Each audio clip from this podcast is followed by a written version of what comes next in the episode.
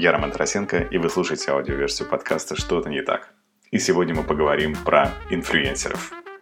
Мой гость Василий Ищук, один из самых главных экспертов в этой области, и мы обсудим с ним, почему инфлюенсеры стоят очень дорого, несут ли инфлюенсеры ответственность перед брендом, и как подобрать своего инфлюенсера для рекламы. Это очень полезный выпуск. Слушайте, наслаждайтесь. Привет! Это «Что-то не так?» И сегодня мы поговорим о том, что не так с инфлюенс-маркетингом. И поможет мне об этом человек, который в принципе, в нашей стране стоял у ну, такого зарождения э, термина инфлюенс-маркетинга Василий. Василий, привет. Привет.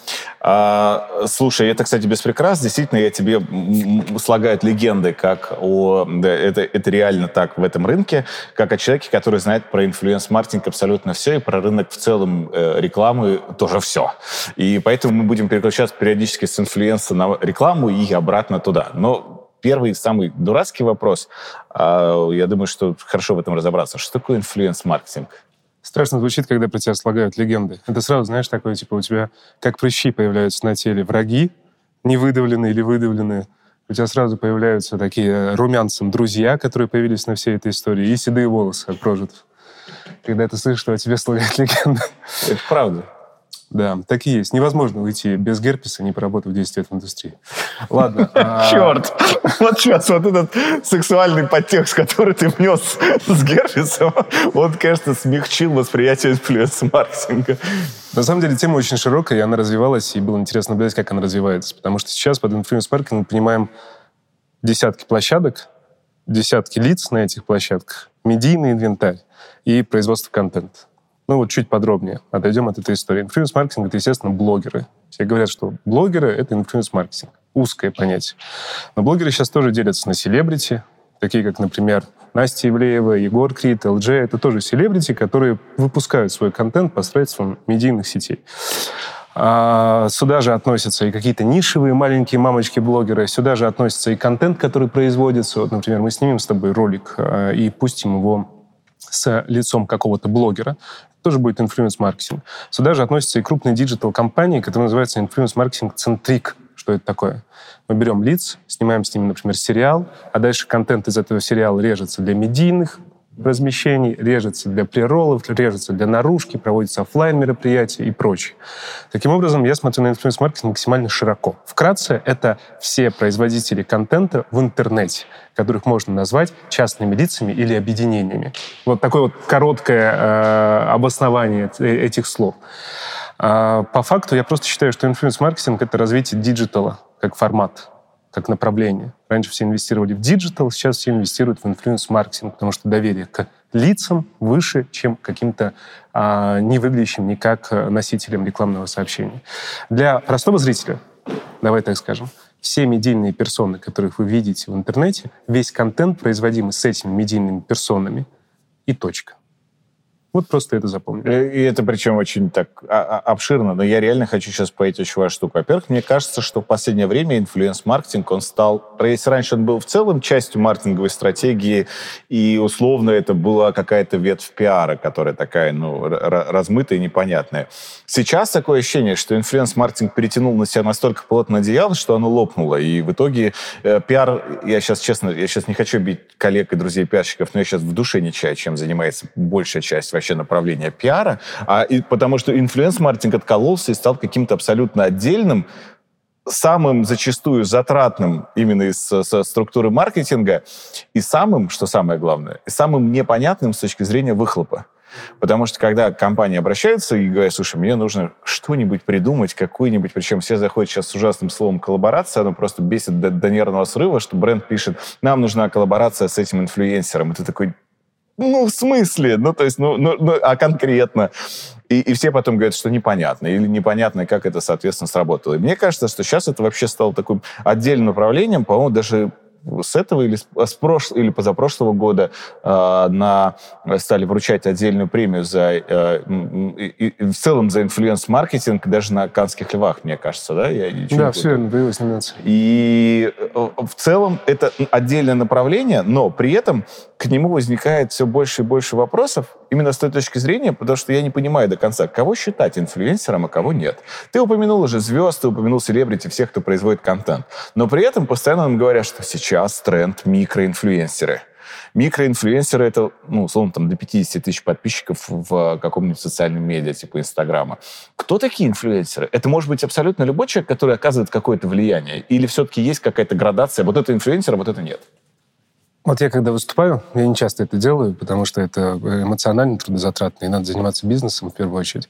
Я всегда говорю, что все, кто сидит в зале, у кого есть Инстаграм, ТикТок или YouTube с профилем, это инфлюенсеры. Все. Ты инфлюенсер, кто угодно инфлюенсер, кто в Инстаграм выкладывает контент. Вот я так считаю, потому что он влияет на какой-то узкий круг людей. И, возможно, влияет на них так, что они все пойдут что-то покупать. Возможно. Мы этого не знаем. Чуть-чуть назад откачусь, просто ты э, важную тему поднял, очень коротко. Для меня инфлюенс-маркетинг выделился отдельно, когда на него стали отдельно проводиться тендеры. Угу.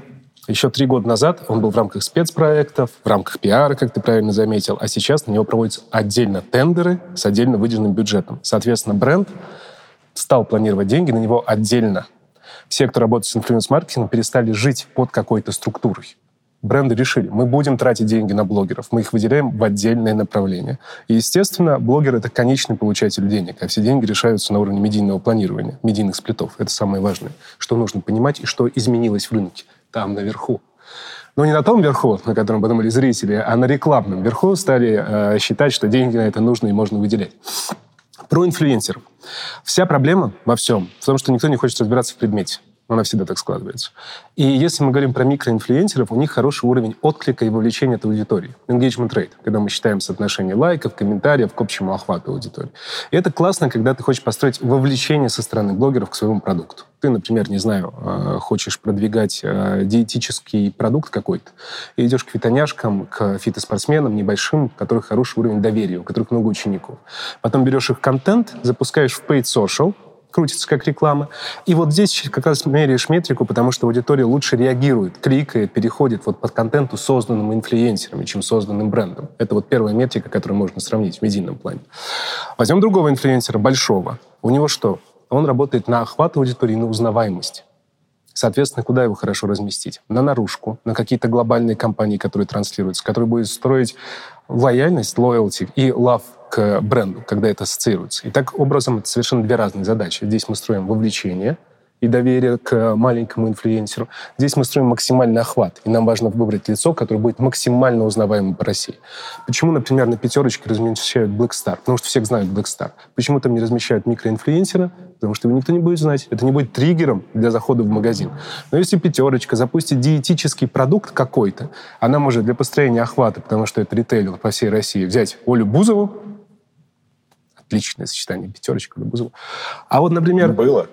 Было, есть и будет. Все неизменно. А вот, например, для того, чтобы по конкретным городам взять местных небольших инфлюенсеров, которые по 10-50 тысяч подписчиков, и там пушить на их аудиторию, приходи в магазин, покупай конкретный этот продукт по промокоду и прочему. Таким образом, разные типы инфлюенсеров решают разные задачи. Но все это инфлюенсеры. Они влияют на свою аудиторию. А вот это как раз деление и понимание, какие задачи. Я очень не люблю статьи типа «все должны идти в микроинфлюенсеров», «все на ТикТок», ТикТок – будущее российского маркетинга. Все должны покупать крупных инфлюенсеров. Нет. Все должны первое, что задать себе в голове, какую задачу решает бренд. И от этого отталкиваться. Второй момент, тоже абсолютно верный. Ни единых бенчмарков на рынке, сколько должны стоить права на образ, сколько должны стоить охват аудитории, не существует. Это моя головная боль. Раньше моя головная боль была в том, чтобы бренды выделяли тендеры под инфлюенс-маркетинг. Теперь моя головная боль, чтобы рынок смог взять и выдавить из себя общие бенчмарки, по которым работать. Это первый пункт. Все формируют их для себя. Второй пункт – нет единой системы KPI. И любая система KPI должна выстраиваться на стороне кого? Человека, который любит, чтобы мы все принесли на золотой тарелочке на стороне клиента. Да. Потому что клиент должен вместе с агентством экспериментировать и выбирать формат, который будет пушить его конкретный продукт. И я уверен, что многие бренды крупные, вот я могу точно сказать про Estee Lauder, потому что мы с ним работаем уже не первый год, у них выстроена конкретная внутренняя модель KPI и бенчмарков. Какие инфлюенсеры, какого охвата, на что работают, где под luxury продукт, где под приход на мероприятие, где для того, чтобы пушить продажи в конкретном магазине, где для того, чтобы сделать кампанию по России. Все это выстроено. Это накопленный опыт за два с половиной года. То же самое должны бы делать бренды. Но, к сожалению, не все еще до этого дошли. Поэтому основная проблема заключается в том, что люди не очень хотят думать и не очень хотят разбираться в этом предмете. А агентства всегда пытаются выйти с громким заявлением, чтобы привлечь к себе внимание, заработать деньги, и после этого сказать, мы эксперты, мы разбираемся. Поэтому вот вкратце, наверное, ответ как так будет. Слушай, я, я сразу хочу здесь перейти в практическую плоскость, как бренду подобрать себе инфлюенсера. Потому что мне любопытно, некоторое время назад мои клиенты раскрою секрет, Европейский медицинский центр, они говорят, Ром, нам нужно подобрать себе медийную персону, на твой вот маркетинговый взгляд, которая в ближайшее время не попадет в репутационный скандал. А, и я когда, соответственно, ну, просто смотрю рейтинг на топовых лиц, потому что нужны были топовые лица, и, и, и я говорю, слушай, по-моему, у меня в списке остается Александр Розенбаум и Надежда Бабкина, потому что все остальные современные э, есть риски, то есть и, и понимаешь, что у кого-то меньше, у кого-то больше. Но вот здесь возникает очень важный вопрос. Как реально подобрать, а во-вторых, как подобрать себе инфлюенсера, который тебе в каком-то горизонте жизненного цикла будет безопасен? Потому что я знаю реальные бренды, э, которые в некоторые э, очень сильно любят Ивлееву, но при этом относятся к ней с опаской. Потому что понимают, что, блин, она очень клевая, но она настолько трушная, что она завтра может как-то вот чего-то там небезопасное для нас сделать. Вот здесь, соответственно, я люблю задавать два вопроса в одном просто, засовывать так сразу же. Поэтому если разделить, первый вопрос, самый главный, как себе подобрать адекватного инфлюенсера, потому что сейчас по-прежнему в нашей стране, к сожалению, это выглядит как схема, что генеральному директору очень нравится. Абсолютно верно и он хочет с ней познакомиться, и он на самом деле думает, что из этого что-то выйдет. И, и многие звезды, кстати, играют в эту игру. Я сейчас больше про звезды, чем про блогеров, потому что они реально вот, ну, приходят и такие играют в эту игру, что да-да-да, любим ваш бренд, выходят, тут же забывают, вычеркивают из жизни раз и навсегда, особенно если говорим про э, первую встречу. Вот как подобрать себе оптимально подходящее под задачу твоего бренда? Ну, давай э, снизу начнем. Самое главное — это понимать по твоему бренду твою целевую аудиторию. Вот самое главное, что нужно понимать твою целевую аудиторию и тематику, которую она потребляет. Какой контент она смотрит? А я, можно здесь я буду сразу перебивать? Давай, конечно. Я не, недавно вспоминаю рекламу э, сока «Моя семья», когда они себя взяли туда э, влиятельной персоной Николая Баскова. И как все сделали потрясающую нарезку, где он, соответственно, там звонит звонок, и там «Встречайте гостя!» И, и нарезка из какого-то фильма, где просто из двустволки выстреливают в человека, который позвонил в дверь, и он, значит, там якобы отлетает. Ты знаешь, а может, они были и правы. Ну, вот я э, просто, чтобы понять, что, сделали они неправильно или неправильно, можно представить их логику. Первое, они понимают целевую аудиторию своего сока. Второе, они понимают, что там огромный процент региональных потребителей. У них 100% должны быть партнерства с ритейлом, с той же пятерочкой, куда ходят эти люди за этим соком. Дальше они понимают, кто decision maker при покупке этого продукта. Вероятнее всего, это мама. Она затаривается в магазине, дети на нее косвенно влияют. Аля, мама, купи нам э, сок или презервативы, если кто-то постарше. Ну, все-таки, наверное, сок. И э, кого слушает эта мама, кого потребляет? Они, вероятнее всего, определили, что это там возраст 40 плюс, я думаю. Ну, 35-45 плюс. Скорее всего, да. формата. Дальше они э, должны были бы по-хорошему посмотреть, а кто у них узнаваем среди героев узнаваемость, максимальная узнаваемость для покрытия аудитории. Они провели исследование, поняли, что, например, узнаваем Филипп Киркоров, узнаваем Николай Басков, узнаваем э, Шнур. Шнура отмели, он к папам пошел, или в политику, его выбор. Дальше они сделали фокус группы по узнаваемости, ну, узнаваемость и фокус-группа, в принципе, связанные вещи. Потом они вышли к тому и к тому артисту, запросили у них статистику э, в их интернет-активностях. Сравнили, какая там аудитория, какая там доля городов. Да, вот проделали эту работу. Потом обсудили условия и точно так же обсудили формат гонораров на эти форматы. Сравнили инфлюенсеров, выбрали одного для этой аудитории. То есть видишь, какой долгий путь они проделали от понимания своей целевой аудитории до того, кого она смотрит, на кого ориентируется и кто на них сможет сыграть.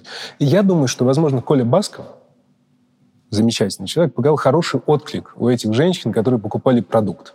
Они решали задачу не омоложения аудитории, они решали задачу не ребрендинга продукта, они решали задачу конкретно. Напомнить тем, кто и так это покупает, путем такого амбассадора. И его выбрали. И, естественно, и вот это самое важное, тины, молодежь, люди, которые не относятся к этой категории, восприняли это отрицательно. Как Коля Басков, да он же зашквар и все прочее. Но, возможно, в них в тех мам, которые покупают продукт, он прекрасно и попал. Поэтому вот каждый раз Отличный пример, кстати. Когда мы возвращаемся к бренду, он должен понимать, кто его целевая аудитория, кто на нее сработает. В идеале проводить фокус-группы, сравнивать охват целевых аудиторий у блогеров по их инстаграмам, по их открытой статистике. Они предоставляют, если запросить, или прийти в агентство, проводить фокус-группы, хоть я и не люблю фокус-группы, потому что очень маленькая выдержка э, людей, 100 человек, это очень мало по сравнению со всем российским. Ну, как правило, и там очень много ошибок еще. Конечно. Что, потому что вот я тебя здесь как раз хочу уточнить момент, потому что я, я когда сталкивался с политтехнологом с одним, он мне, это было очень давно, и после этого я уяснил одну вещь, что э, у любого медийного персона, у, него, у нее есть, соответственно, помимо узнаваемости, ну, классически, да, то, что вас воспринимается как рейтинг там, узнаваемости, есть еще антирейтинг. То есть ты можешь быть гиперузнаваемым, но при этом очень вызывать бурю отрицательных эмоций у людей. А, долгое время, например, э, там, ну, вот, и, и есть до сих пор такие герои, ну, часто Бузову, кстати, приводит здесь в качестве примера, что у нее колоссальная узнаваемость и колоссальный антирейтинг. То есть в плане того, что да, все знают, но да, все такие, ой, зашквар, ой, там, не хочу касаться и, и, и прочее. Долгое время, кстати, такая история была у Собчак тоже. Ее даже все главные редактора крупных изданий, это было там лет пять назад, они говорили, что у Собчак стопроцентная узнаваемость в России, ну там э, больше только у Путина. Но мы ее на обложку никогда себе не поставим, потому что понимаем, что обложка с Ксенией Анатольевной будет фигово продаваться. То есть здесь есть определенная ловушка для брендов, по моим ощущениям, что они не всегда могут сочетать эмоциональный контекст, особенно если это ну, какая-то медийная персона. Я сейчас, сейчас здесь как раз не в отношении э, э, Баскова, хотя э, на рынке шушукались в отношении того, что в итоге как раз не совсем корректно был выбран э, э инфлюенсер для э, этого проекта, и что могли бы что-нибудь другое придумать. Но э, вот любопытно именно здесь с позиции того, что вот пятерочку уже упоминал, и там была Бузова. То есть а, интересно, они замеряют вот этот вот эмоциональный шлейф, который идет за звездой, или больше целятся в охват звездой, который можно, соответственно, охватить? Здесь надо сепарировать. Ну, то есть у тебя отрицательный фидбэк, есть участие аудитории. Ну, всегда. У тебя не могут все отрицательно относиться. И в идеале, конечно, ее вычленять. То есть если отрицательный фидбэк не у моей целевой аудитории, то я бы рискнул, да даже не рискнул, я бы пошел, потому что моя целевая аудитория доверяет. И у той же Бузовой есть толпа э, поклонниц Вообще девочек. фанатов просто. Поэтому какой-то продукт, они за ней пойдут. А вот эти мужики, которые ее не любят, я не знаю, кто. Ну, я тоже не женщины, кто-то, кто ее не любит. Я ровно отношусь, да. Мне интересно, если они не попадают в ЦА моего, э, аудитории моего бренда. Конечно, если перейти к, там, к десятилетнему планированию и думать, походит нам этот конфликт, как он сыграет дальше, ну, этим никто не занимается. Ну, то есть нет десятилетнего планирования у бренд-менеджера, который работает от двух до четырех лет на месте в идеале. А иногда и меньше. Ну, некоторые лишь по 7 лет работают. Вот смелый эксперимент был, который мне очень понравился, это LG и Coca-Cola. Вот это был смелый эксперимент. Это ваш проект? Ну, мы приняли в нем участие. Угу. Я не буду э, все эти да, идеи, да, я понимаю, вся да, деталь, да. херня. Так скажем, э, мы серьезно повлияли, чтобы он случился в эту историю. А, во-первых, LJ любил Кока-Колу на тот момент, ну и сейчас, наверное, любит. И э, После здесь... рекламы он должен любить всю жизнь, мне кажется. Все зависит от того, как она шла. Он точно любил продукт, и Coca-Cola классный продукт. И тоже важный момент, как сам инфлюенсер относится к продукту. Это вот тренды западные наши, они все говорят, нужно выбирать тех, кто любит ваш продукт и прочее. И Coca-Cola давно было пора молодиться. Все понимали, что это напиток во многом для тенов, тины повзрослели, которые тогда велись на Деда Мороза и прочего, и праздник там приходит это только раз в год на столе. Коле нужно было молодец, нужен был смелый шаг, потому что она проигрывала Пепси. И я думаю, что, к сожалению, в этой войне Пепси-то может и победить. А, и, соответственно, они пошли на риск, потому что Леша неоднозначный персонаж для части аудитории, но он точно яркий персонаж и по узнаваемости для молодежной аудитории. Вот если мы возьмем лет, это 18-й год, по-моему, я был. Да не ошибаюсь. 18. Если взять лето 2018 года, он на хайпе, он взлетел, он взорвался, все его знают. И Coca-Cola идет на этот эксперимент, и нельзя, конечно, судить, у меня нет данных, как выглядели продажи, однако для меня самым явным подтверждением успешности этой компании выглядит то, что они после этого стали все продукты пихать в э, лица. Каждый год у них кто-то стал рекламировать какой-то это продукт. Это свидетельствовало точно о том, что это сработало. Абсолютно ну, верно. Плюс там нужно понять, что Coca-Cola и Pepsi, они всегда борются за доли рынка в лице там э, сотых процента, поэтому они в каких-то колоссальных цифрах, и для них действительно там чуть-чуть отожрать у Pepsi уже значительная штука. И тут видишь, что классно. Coca-Cola, узнаваемость, там, не знаю, 100% по России. Да. И, тем не менее, падающее потребление. Ну, я предполагаю, в какой-то момент по сравнению с ростом PepsiCo. И они берут и просто омолаживают себя через инфлюенсера. Вот как раз вопрос, а как можно использовать инфлюенсеров? Через ассоциацию с ним и с выходом на широкие массы с этим рекламным роликом. Потому что ролик-то был простой. Там вся гениальность была именно в том лице, который его рекламировал. Там была, безусловно, Темникова, Тима Белорусских сам по себе. Но вот яркая вспышка, я считаю, была первая компания, самая с Лешей, когда все таки фига себе, Кока-Кола на такое способна, она такое может. Вот ты как раз ключевую фразу произнес, что Кока-Кола на такое способна потому что даже до этого все немножко прифигели. Coca-Cola, на самом деле, они открыты к экспериментам, и это очень удивляет, потому что, по идее, бренд, который там жестко запротоколирован в отношении всех своих э, бренд-активностей. Но я не помню, какой это был год. Мне кажется, что 16-й год был, когда они новогоднюю песню у них исполнил вот это ну, «Веселье приносит», когда грузовики едут, что ее Дорн исполнил. И все тогда так прифигели, то есть потому что она идет по федеральным медиа, и, а, а ее Дорн поет. И своим голосом, который, ну, гиперузнаваемого манера. И, и все такие, что вот это смело.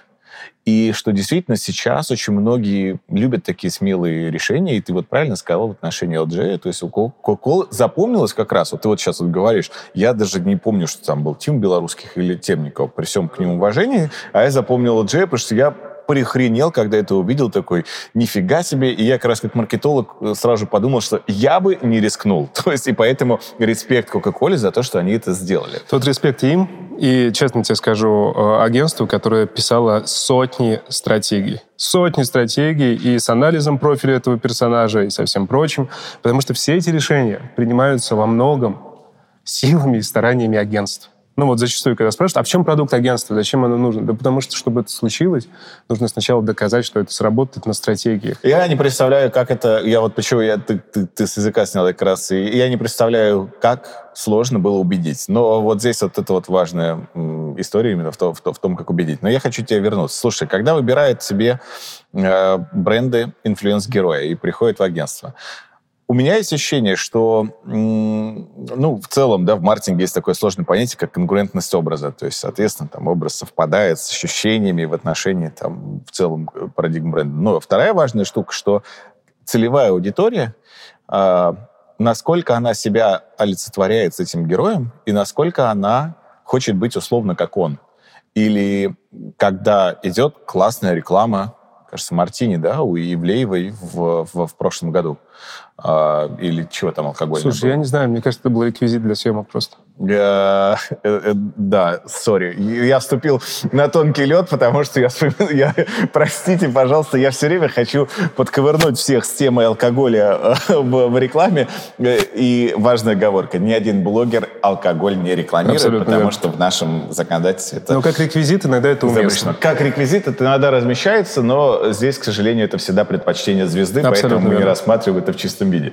Но важный момент с тем, что Э, должен ли я, как держатель бренда, находить такого инфлюенсера, который будет очень хорошо совпадать с желаниями целевой аудитории быть похожими. Потому что с LG, мне кажется, ровно так и получилось. Потому что это был тренд, и многие там себя ассоциировали с этой внутренней свободой, которую он транслировал.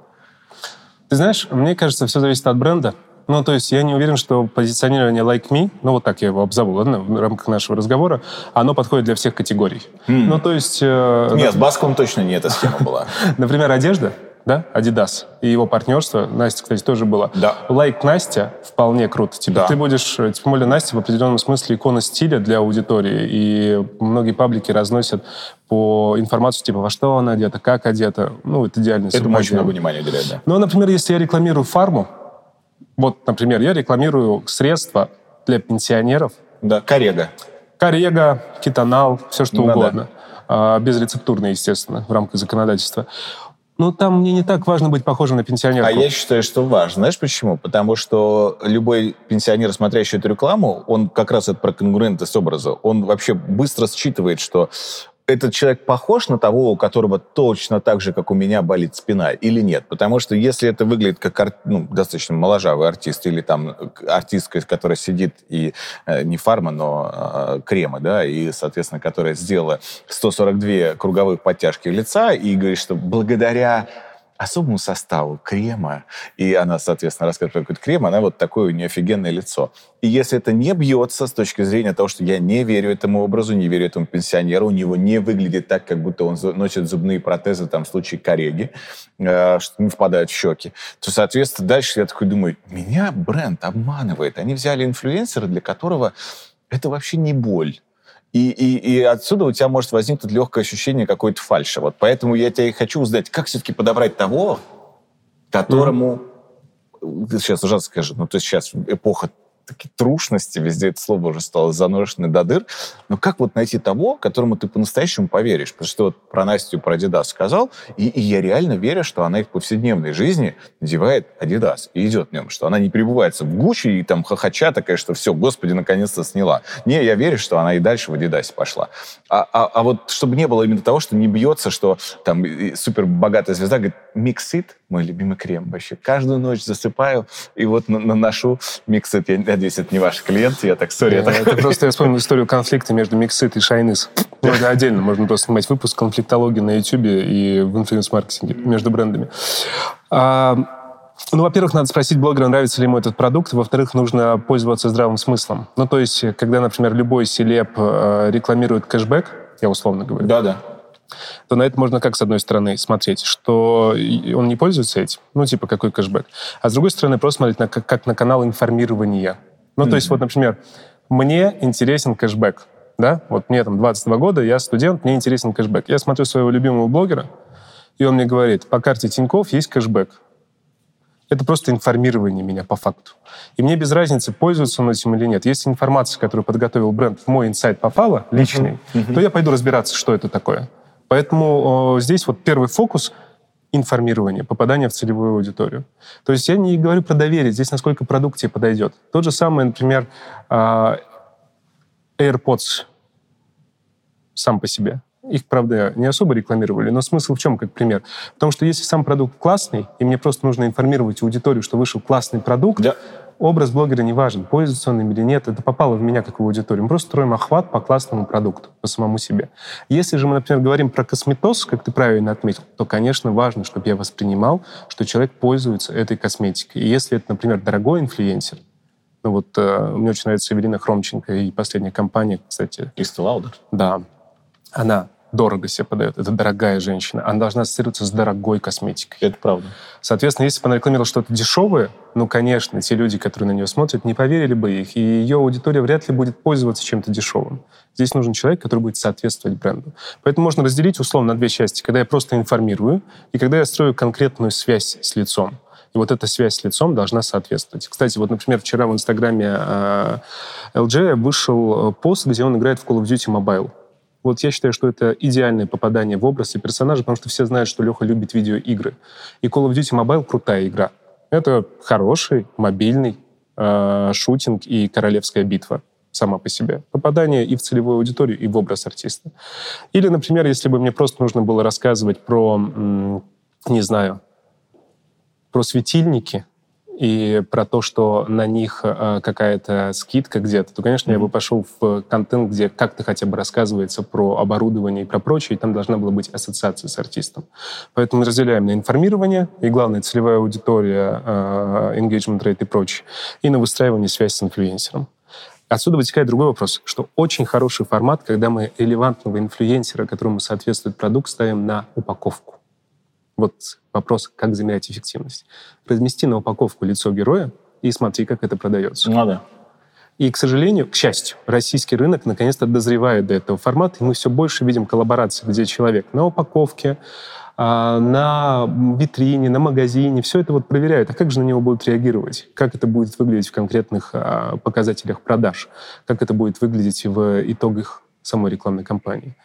Поэтому какая-то такая схема. Где-то информируем, где-то выстраиваем. Э, слушай, вот прежде чем я хочу тебя попытать именно о работе агентства, и, и потому что вы между молотом и наковальней, то есть вы между инфлюенсерами и между э, брендом, и то есть, соответственно, это очень тяжелая штука. Я тебе хочу задать вопрос. Как ты относишься к тому, что сейчас все стали активно очень говорить, что в течение ближайших 10 лет э, э, примерно там 50% инфлюенсеров на рынке э, заменятся виртуальными инфлюенсерами? То есть, соответственно, угу. что это будут, будут герои, потому что всех утомили эти звезды и, и с их контрактами, и не только в России, но и за рубежом и с большими ценниками, что гораздо проще сейчас засовывать там в Инстаграм э, голограмму, ну, фактически, да, там, дополненную реальность в лице какой-то персонажа, и дальше управлять, продавать гораздо дешевле. И ты как просто как э, Карабас-Барабас, у тебя куча марионеток, которыми ты управляешь. Одна из них может выстрелить и стать суперизвестным инфлюенсером. Как ты думаешь, это реально случится? Или пока мы человеколюбивы, это еще такая исключительная история? Ну смотри, это, во-первых, случилось, расскажу в каком случае чуть позже. А, во-вторых, у нас вот у многих людей есть максимальное желание все автоматизировать и запихнуть в программный код. Вот у многих людей. Это касается и бирж по закупке блогеров, и алгоритмов просчета. И э, дай бы им возможность, они бы всех жителей страны заменили голограммами, и было бы легче. Причем я не говорю про правительство. А, и все это сделать вот максимально автоматическим, и вся эта эра должна жить, и все должно развиваться. Но я считаю, что если музыку до сих пор не заменили виртуальные певцы, музыку как направление, которое столько лет развивается и так далее. Ну, хотя ты, наверное, видел ту музыку, которую Яндекс, да, на прошлом году или позапрошлом даже они на, на, Конечно, написали. как инфоповод интеллект. прекрасно. Как, как инфоповод, инфоповод прекрасно. Согласен. Но во многом мы все равно идем за лицом за образом, за человеком. Нам интересны его живые эмоции, нам интересен живой образ, нам интересно контент, который он произведет. Заменится ли через 10 лет 70-90% инфлюенсеров? На живых людей, но другого контента, другого, безусловно. 90% отомрут и потеряют свою популярность. Но это будут живые люди. А будут ли прецеденты нет? с виртуальными инфлюенсерами? Будут. Но их не будет массово. Они не придут максимум на эту историю. Но они пришли в определенные ниши. И здесь я согласен на 100%. Они пришли в детский контент. Фиксики, свинка Пеппа, виртуальные инфлюенсеры, идеально работающие, монетизирующие и продающиеся, за которыми стоят огромное количество людей, производящих этот контент. Музыкального характера, развлекательного характера, офлайн характера и всего прочего. Это случилось в детской нише. Но детская ниша к этому шла долгое время. Когда Дисней, наверное, первый раз начал продавать свои права а потом пришел еще, безусловно, «Звездные войны», которые на мерче подняли больше денег, чем на всем остальном. Ну, тоже Дисней сейчас. Да, тоже теперь, к сожалению, Дисней. Слушай, вот интересно, потому что я себя точно так же ощущаю на этот счет, потому что мне кажется, что люди всегда будут себя отождествлять с людьми. И отсюда как раз рынок инфлюенсеров, он именно в плане отождествления очень важен. А, я хочу тебя порасспрашивать про твое агентство. Так.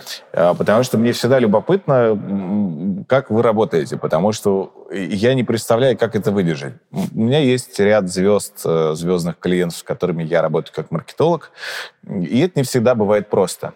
А, а как это работает с точки зрения того, что когда у тебя есть бренд, когда есть, соответственно, звезда, и вы между э, должны соблюсти интересы одного и второго и продать вы продаете идею, по сути, дважды. То есть, когда выработана стратегия, это моя фантазия такая, я не знаю, мне кажется, что вы сначала ее, соответственно, я не знаю, кому вперед, да, там продаете сначала бренду, наверное, потому что у него деньги, типа, есть, а потом еще эту идею продать звезде, ну, и ей, соответственно, дальше заплатить денег. Как вообще уцелеть вот в этом рынке, когда ты между молотом и наковальней, ну, в лице звезды и в лице, и, и вот, вот это основное? Ну, это хорошая тема, и она большая. Придется нам с тобой еще интервью записывать. А, что такое агентство по своей сути? Агентство всегда должно продавать продукт. Mm-hmm. Вот если говорить про players, то продукт можно разделить на несколько историй. Это креатив, стратегия, давай даже так, стратегия, да, все с нее начинается, креатив, это медийное планирование и байинг. Здесь мы как раз понимаем все контракты с инфлюенсером, курирование их на проекте, а, менеджмент их на проекте и прочее. Это продакшн, и это в конце, там, давай так это приведем к клиентскому сервису, это там аккаунтинг, ой, не аккаунтинг, это отчеты и оценка результатов. Но основные стратегии креатив, медиапланирование, байинг и продакшн. Вот четыре основных продукта Players, которые существуют на рынке. Э, соответственно, э, какой-то момент я понял, что задача агентства находиться не на уровне вот только баинга, а на уровне медийного планирования. Когда стало ясно, что все двигается к тому, что бренд закладывает деньги в медиапланах, вот нужно находиться там. Там находится стратегия. Соответственно, мы стали писать еще полтора-два года назад именно стратегические подходы и быть нацелены на долгосрочную работу с определенным пулом клиентов. То есть Players — это постоянный поставщик для Lauder. Это постоянный э, поставщик, стратегический креативный партнер для Вампилкома. Мы его выиграли в э, прошлом году. Это постоянный поставщик э, для Nestle, для Danone, с которым мы работаем. Не эксклюзивно, но на постоянном формате. Это медийный партнер по инфлюенс-маркетингу для Publicis Group и в то же время постоянный партнер еще для Wavemaker, единственное исключение в рамках других медийных групп. Вот с кем мы аккумулируем экспертизу и с кем мы работаем. Соответственно, э, креативный стратегический ресурс занимается тем, что пишет стратегию креатива для клиента. Куда идти, зачем идти, что делать, в каком формате, какой должен быть тип инфлюенсеров и прочего. А аккаунты и продюсеры занимаются уже подборкой инфлюенсеров и выбор, с кем ты должен идти, как ты должен идти. И здесь есть две большие разницы. Продакшн, соответственно, снимает, когда это продакшн-ролики. Ты можешь строить компанию на идее, ну, условно, э, последний челлендж э, вымпелкома в ТикТоке. Может быть, видел? Это звонок и все ок. А, идея. Звонок и все ок под праздники, все классно. Под эту идею ты подбираешь релевантных инфлюенсеров. Ты их ищешь, сколько у тебя их там, 50, 100, в зависимости от э, масштаба байинга. Всем рассказываешь форматы, не соглашаются или не соглашаются. Здесь все просто. Дальше уже с ними договариваешься, заключаешь условия, согласовываешь с брендом их, согласовываешь их контент и запускаешь. Большая часть проектов строится так. Второй тип проектов, когда это построенная вокруг инфлюенсера компания. Например, ты говоришь, у меня в этом проекте должен быть конкретный герой. Я хочу выстроить, стратегически доказал, вокруг этого героя коммуникацию. Обычно это не один герой, а там два-три, чтобы у тебя все-таки был выбор. Ты с каждым обсуждаешь условия, готов ли он на это, вносишь его правки, обязательно слушаешь. Я считаю, что креатив должен рождаться в агентстве, но адаптация креатива и правки в него должны вноситься инфлюенсером. То есть он должен писать по черновику ты его адаптируешь, согласуешь с клиентом. Тогда, конечно, ты должен этот проект делать совместно с ним и обсуждать тьму вопросов, начиная от прав на использование образа, потому что все мы понимаем, что права на продукт — это одно, права на использование key-visual в медийке — другое, права на использование в SMM — третье, права песню транслировать — четвертый. Огромный формат, в котором многие не копаются. И уже выстраиваешь этот продукт вокруг инфлюенсера и клиента. Тогда ты, конечно же, обслуживаешь обе стороны. Но в Players политика очень понятная и простая — мы в первую очередь делаем рекламу, но мы всегда заботимся о тех, кто в этой рекламе принимает участие. Не было ни одного случая, что Players не заплатил кому-то из инфлюенсеров. Не было. Не было случаев, когда бы мы не стоялись отстоять интересы инфлюенсера, если считаем, что клиент в чем-то не прав. И наоборот. Поэтому это такая практика. Но все-таки наш основной пул — клиенты. Мы работаем для них, мы для них прорабатываем сообщения. Дальше на это накладываются миллионы форматов. Ты общаешься с э, лейблами, где несколько инфлюенсеров, договариваешься о спецусловиях, скидках, чтобы давать лучший байинг-чек, договариваешься про условия, про проекты, э, выстраиваешь всю эту инфраструктуру. Например, Estee отдельно выделенная история, на которой работают 10 человек, 10 продюсеров девочек, которые занимаются только Estee. Они, безусловно, поддерживают отношения с инфлюенсерами. Они делятся с ними продуктом. Они выстраивают коммуникацию, где блогеру круто работать брендом, а бренду круто работать с блогером. Это большой фронт работ, чтобы все любили друг друга сами по себе. Это огромный пул разруливания вопросов. От самых мелких — доставка посылки с продуктом, и не закончится ли продукт, до более больших. Организовать мероприятие, куда привести в один 250 блогеров. Каждого встретить, каждого заменеджерить, с каждым пообщаться. Девочки — золото. И, естественно, все это возможно только в том случае, если слаженно работает и команда, и руководство. И, наверное, самое яркое решение 2019 года было, это когда мы объединили, есть аккаунты, есть продюсеры, продюсеры с блогерами, аккаунты с клиентом, когда мы объединили это под одним человеком. Майя Лазарева, наш операционный директор, она стала с этого момента, она стала отвечать за оба блока человек, который видит всю картину, как видит клиент, и обоими блоками управляет. Как только это разделяется, это сразу же могут начинаться конфликты по своей сути. Сильный финансовый директор и, конечно же, сильный групп хеды на каждом уровне. И вот модульный подход, я так его называю в Players, мы тоже к нему перешли в прошлом году. Вот есть модули. Модуль работает с э, Estee Lauder beauty категории, модуль работает с прямыми клиентами, модуль работает с агентствами. Все накапливают экспертизы, работают с конкретным сегментом, потому что везде она своя. Нету уникального решения для рынка. Ты должен, везде должен выстроить какие-то бенчмарки по своему формату. И дальше новых клиентов ты кидаешь в одну из групп в зависимости от их специфики. Если это супер новый клиент, ну, не знаю, э, не дай бог, ставки. Мы не работаем с ними, ну так я возьму. Для них нужна другая специфика. Ты под него должен выстраивать свою инфраструктуру mm-hmm. работы. И эти модули живут по своей математике, по своим PNDL, по каждому формату, по своим расчетам, и э, все подчиняются одному общему PNDL компании. Таким образом, ты как-то можешь и смотреть, негашировать риски, и смотреть, как у тебя развивается эта история. Поэтому э, это не то, что молот и наковальня, это скорее необходимость понимать обе стороны. Ну, по сути, это и делает тот, кто между молотом Ну, может быть, может а, быть. Э, скажи мне, пожалуйста, ты все проекты, которые вы делаете, любишь? Складывается ощущение, что да, но мне в это не верится, потому что мне кажется, что иногда бывает такое, что ты закончил такой, твою мать, слава богу, все, больше вот... Ну, вот видишь, здесь два ответа как бы должно быть. Первый ответ, надо сказать, что все любишь, но бывают сложные, ну, по факту. Да. А, я, безусловно, горжусь тем, что делает команда потому что они к реализации имеют гораздо большее отношение, чем я. Я, безусловно, горжусь любым проектом, потому что даже если он очень сложный и муторный, то, что они его вытащили, вытянули, реализовали, это круто. Я не люблю ряд проектов, которые заходят от клиента с готовым креативом. Угу. Я не согласен, например, с этим креативом, угу. считаю его неэффективным, но мы его реализовываем в рамках наших договоренностей. Вот такие проекты я не всегда люблю. Я не буду... Их, слава богу, не так много да, случается. Не, не надо их упоминать. Но это происходит, когда тебе говорят, надо сделать так. Ты думаешь, так не надо делать. Пытаешься это объяснить, не случилось, и ты реализовываешь так, как есть, предупреждая о рисках. Работа агентства предупредить о всех рисках на берегу по этому формату. Вот. В чем, в чем сейчас неожиданный Давай, вопрос? Давай, бей в кость. Да, да я тебя умоляю, ничего такого сверхъестественного. Но э, в чем секрет успеха Ивлеевой? Ну вот для меня, э, не первый раз сталкиваюсь с вопросом, публично первый раз, наверное. Для меня никакого секрета нет, кроме того, что это уникальная личность, гениальная личность в контенте и жесткий трудоголик, жесточайший трудоголик. Это человек, который, в отличие от 95% блогеров, не останавливается на достигнутом. Это человек, который инвестирует собственные деньги в контент. Это тоже большая редкость. Она сейчас становится чуть больше, но большая редкость. Человек, который на свои деньги снимает агент-шоу, производит его и а здесь единственное слово, которое подойдет, разъебывается, потому чтобы это был какой-то новый уровень по своей сути.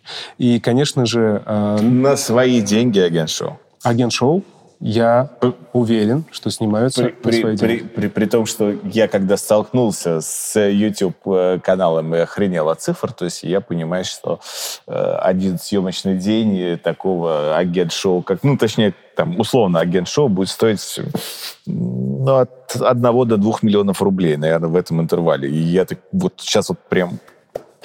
Я уверен, что это стоит дорого.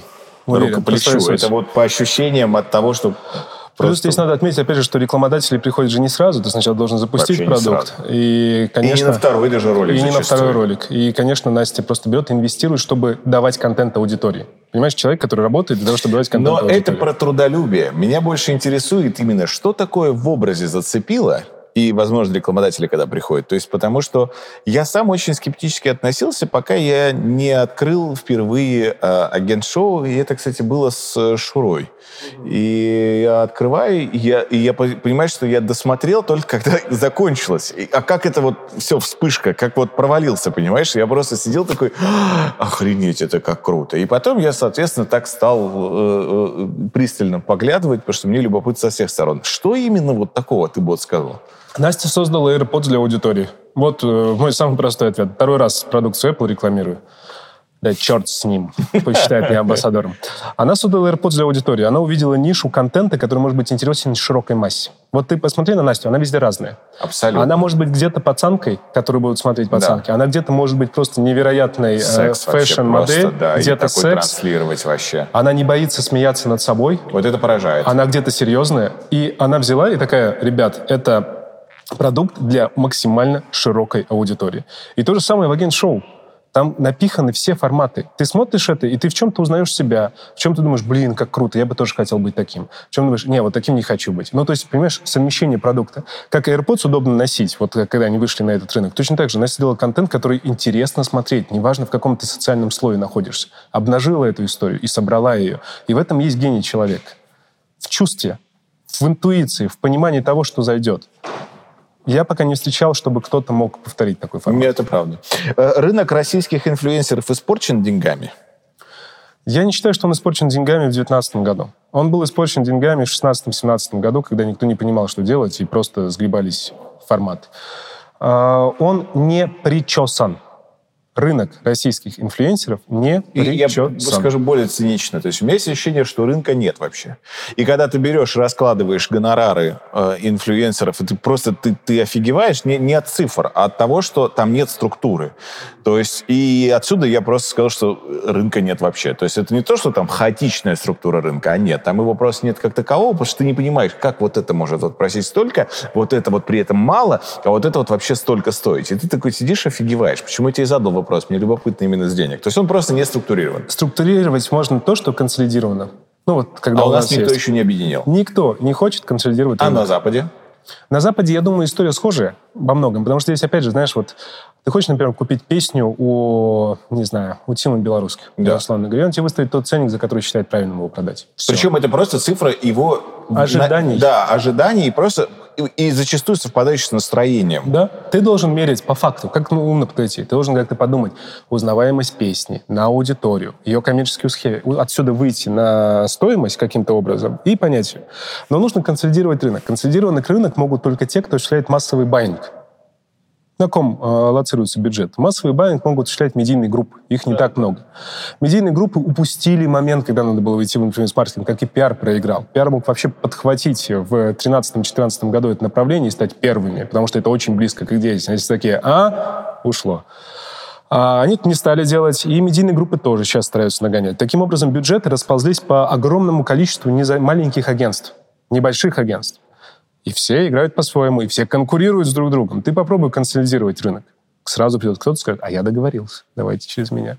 Поэтому, а, если бы медийные группы, хотя бы одна, начала контролировать трату своих денег mm-hmm. и покупать инфлюенсеров по какому-то выработанному бенчмарку, и в то же время бы отказывать и клиента убедить отказывать, даже если гендиректор очень хочет какого-то блогера, отказывать, потому что он не попадает под бенчмарки, тогда бы началась структури... ну, ну, рынка. Ну, ну, у кого-то частично это удается, ну, типа Петь Глазкова. Да. То есть вот я имею в виду именно в части именно тех блогеров, кто с ним там сотрудничался или вообще под его продюсированием создавался, то вот у, у них это более-менее структурировано, ты хотя бы понимаешь, тебе, ну, Глазков даст полностью там выкладку по всем, и, и кто согласится, кто нет, кто подходит, кто нет, то есть да. это скорее исключительная такая история. Да. Почему я тебе задал вопрос, на рынке этого мало. Ну, я считаю, что у той же Насти, про которую мы сегодня много говорим, тоже все структурировано, и ее ценник более чем адекватен по отношению Мне к кажется, у многих звезд, хоть Настя себя звездой не называет, у многих звезд это очень прозрачно и очень понятно. Там, если мы берем, там, не знаю, тоже Ксению Собчак, то тоже абсолютно все прозрачно, и все, рынок весь, рынок весь знает стоимость любой э, интеграции и любого участия, и любого понимания.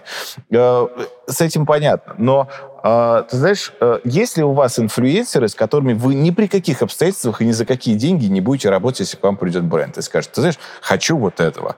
Вы скажете, этого мудака никогда. Да у нас нет такого. Но у нас есть э, группа риска. Ну вот серьезно, то есть как бы весь опыт, он все равно всегда относит инфлюенсеров к какой-то группе риска. Много инфлюенсеров, ну, я не хочу тебя стать неловкой позицию спрашивать, кто это. А, не скажу никого. Их, да, их немного таких людей или много? Ну я думаю, что процентов 10, 15, 20 от рынка-то можно посчитать. И это известные риска. люди, мы их знаем. Конечно, да. это известные люди, их точно можно отнести к группе риска. Группа риска же в чем заключается? Невыполнение своих обязательств. Да, да, да. Но я тебе еще, знаешь, как скажу, что сколько рискованных инфлюенсеров умножить на два столько рискованных клиентов. И почему-то мы на эту сторону не смотрим. Потому что клиент, который говорит, нам нужно это, а потом делает все подряд и удивляется, почему блогер проявляет претензии к тому, как с ним обошлись. Это, блин, куда более рискованный геморрой для агентства, которое делает эту историю. Поэтому здесь баланс равный в этом формате. Э, цена и ценность у инфлюенсера. Так. Как-то ее можно проанализировать? Ну, условно, там, не знаю, в маркетинге есть такой простой и важный инструмент, там, ценностно-стоимостная карта, когда ты берешь и ты оцениваешь, что цена у него такая-то, ценности я условно получу вот столько-то. У инфлюенсера это как-то можно оценить? Или это всегда там код в мешке, несмотря на то, что ты просчитал вот заранее там аудиторию и прочие возможности, что ты сразу же понимаешь, что смотри, вот здесь вот такая вот сочетание цены и ценности. Именно поэтому он и так дорого стоит. Ну, ты анализируешь базово же по открытым показателям, например, по охватам по твоей целевой группе. Ну, это все делается сейчас. Я вот за вот это переживаю, что зачастую сейчас ты можешь получить, просто тебе дадут какие-то цифры, ну, условные, ты даже их понимаешь, если ты их получил из агентства, а они завтра очень сильно просели или поменялись. Но ты опять должен смотреть на историю предыдущих публикаций. Но mm-hmm. когда ты берешь селеба, ты можешь у него посмотреть, как, во-первых, заходит контент, запросить внутреннюю демографию. Он тебе показывает, сколько у него охват сторис. Вот, например, Понятно. у него сторис охватывает миллион пользователей, одна сторис 5 миллионов охватила внезапная история. Ты берешь и ориентируешься на миллион охват. Дальше ты можешь сравнить это, если ты хочешь сравнить это. Сравнить, с, сколько тебе будет стоить построить миллион охвата другими медийными инструментами. И сравнить стоимость, которую тебе выставил инфлюенсер, со стоимостью медийных охватов. Добавить на этот коэффициент 1,4 или 1,5 по уровню доверия к этому инфлюенсеру со стороны аудитории. Что там у тебя будет безликое, а mm-hmm. здесь с доверием. Вот ты условную математику получил. Опять же, э, мы скатываемся к первому пункту. Это глобальные рыночные бенчмарки. Вот если ими заняться, и я надеюсь, что найду союзников в этом вопросе, mm-hmm. потому что в идеале, конечно, если бы это шло от площадок, от YouTube, Инстаграма, от ТикТока, а не от э, энтузиастов. Ну да. А, тогда это бы уже можно было к чему-то привести. Пока все копят на своей стороне и проводят такую аналитику, ориентируясь на демографию, на статистику и пересчитывая, будет ли это эффективно по сравнению с другими медийными каналами. Но это никогда не мешает тебе начать заниматься перформанс-маркетингом. Ну, Когда ты к сторис прикрепляешь ссылку и смотришь, сколько людей перешло, как да, они да. себя вели на сайте и прочем. Все в твоих руках и в руках агентств. Просто чуть копни глубже. А, э, завершая интервью, я не могу по, по цифрам все-таки не поспрашивать. Мне очень любопытно. Если я хочу звезду федерального масштаба запустить федеральную рекламу с этой звездой по телевидению, я сейчас не беру во внимание стоимость э, эфирного времени, я хочу как раз понять, какой порядок цифр может быть от до. То есть человек, который известный артист, певец, певица, э, ну, там, входящий в топ-30, условно говоря, которые звучат чаще всего. И если я с ним хочу заснять рекламу не знаю, корма для белок. А, вот... А, Ты очень смелый бренд. Э, это вообще на стране любят белок а, кормить и заливать им чем-нибудь. Но какой порядок цифр может вообще идти речь? Ну, вот здесь сразу надо понимать, будут ли digital права, какой период Без digital прав, только, только на... телек у тебя? Только телек. И, ну, тогда у тебя будет права на телек и съемочный день, условно говоря. Да, съемочный день и права на телек. И, скажем, на сколько ты берешь телек? На месяц, два? Ну, я беру на полгода. Ну, на полгода. Ну, бюджет, поскольку градация большая, 1,30, а да? 30 да, да, да. инфлюенсер. То я думаю, что надо закладывать от 8 до 20 миллионов рублей. Всего? Ну, да. А если... А, что дороже, digital или телек? Я думаю, что... Но опять же, digital, если ты будешь крутить везде, и медийкой, и баннером, и всем но, остальным, то... Обычно, ну, кстати, единицы, я могу заблуждаться, но единицы звезд соглашаются на прокрутку везде, ну, то есть... Вот... Ну, как, нет, на самом деле, если да. это нормальный Баннеры. формат рекламы, согласованный по всем Приличный пунктам, бренд, да. Да, приличный бренд, то это абсолютно может пойти. Я думаю, что digital может быть и подороже, потому что охват-то у digital а будет побольше. Э, почему я и спросил. Потому, мне безумно, я всегда буду сгорать от любопытства. Мне интересно, сколько стоила реклама Феликса э, с Басковым и с Киркоровым, где они пели. Я э, прям... Чер... Я просто слышал три цифры, и они все э, неправдоподобные, и мне поэтому любопытно, если кто-то реально знает. Черканите мне куда-нибудь просто в, директе, что... Я, к сожалению, не смогу тебе сказать, потому что не знаю. Практически никто не знает. Я даже разговаривал с агентством, которое им это делало, но они тоже так ушли от ответа тактично. Мне вот что реально любопытно, ну, думаю, что там, там, я думаю, что там около 100 миллионов рублей, но это моя такая догадка вообще с, с потолка взятая. Вот тут, знаешь, тут разброс может быть очень интересный. Теоретически, я не помню, сколько крутилось, месяц? Да, месяц где-то. Месяц она крутилась везде. YouTube и mm-hmm. федералки. Ну, в продакшн они вбухали пятеру, наверное, шестеру. Да, где-то миллионов шесть, да. Соответственно, если глянуть... Я не знаю, как они договорились. Я думаю, что Басков мог пойти за десятку-пятнашку. Я думаю потому что он не столь востребован. Киркоров, наверное, закатил где-то... За 50-60. Я ну, думаю. Я вот так прикидываю пока э, по минималке. Ну, я думаю, что Филипп Идросович, да, не, не меньше, то есть под миллион долларов. Да не знаю, мне кажется, он мог и за 25-35 согласиться. Я не знаю, я предполагаю. Просто вот так со стороны оцениваю, потому они что... Они же меряют в том числе концертным днем. Насколько я помню, ну, они реально очень часто просто измеряют концертным днем. Насколько я помню, Басков что-то на уровне 150 сейчас концертный, ну, выступление, соответственно. То есть это шестерка. Ты поэтому как раз и сказал, что там 15, да, они там условно примерно так замеряют. То есть это якорная цифра, от которой звезда все равно отказывается, если у нее есть понятный продукт в лице там концертов. То есть, ну, Киркоров чуть дороже, то есть это на уровне там... Я думаю, могли в 50 влезть. Ну, вот так вот, глядя на эту Взяли, историю. посчитали. Э, Последний вопрос. Тебя не смущает, что наши инфлюенсеры, вот кейс, который последний показывал, что нужно прорекламировать поправки в Конституцию, и когда, соответственно, всем были отправлены, я не знаю там всей правдивости этого эксперимента, потому что там тоже можно было показать очень однобоко.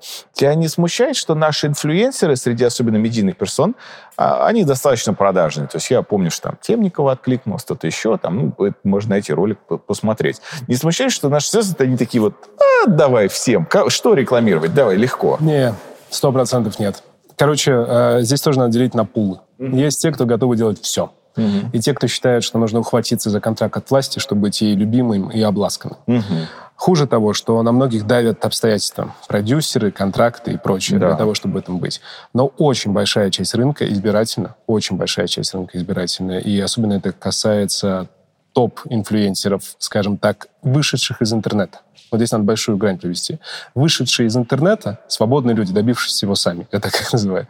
И люди спродюсированные. Спродюсированный человек, та же самая Лена Темникова, он гораздо быстрее согласится на какой-то контракт, и он чуть по-другому свою логику строит. Потому что вопрос зашквара и имиджа для него не так остро стоит. На мой взгляд, субъективный. Может быть, я Интересно. ошибаюсь.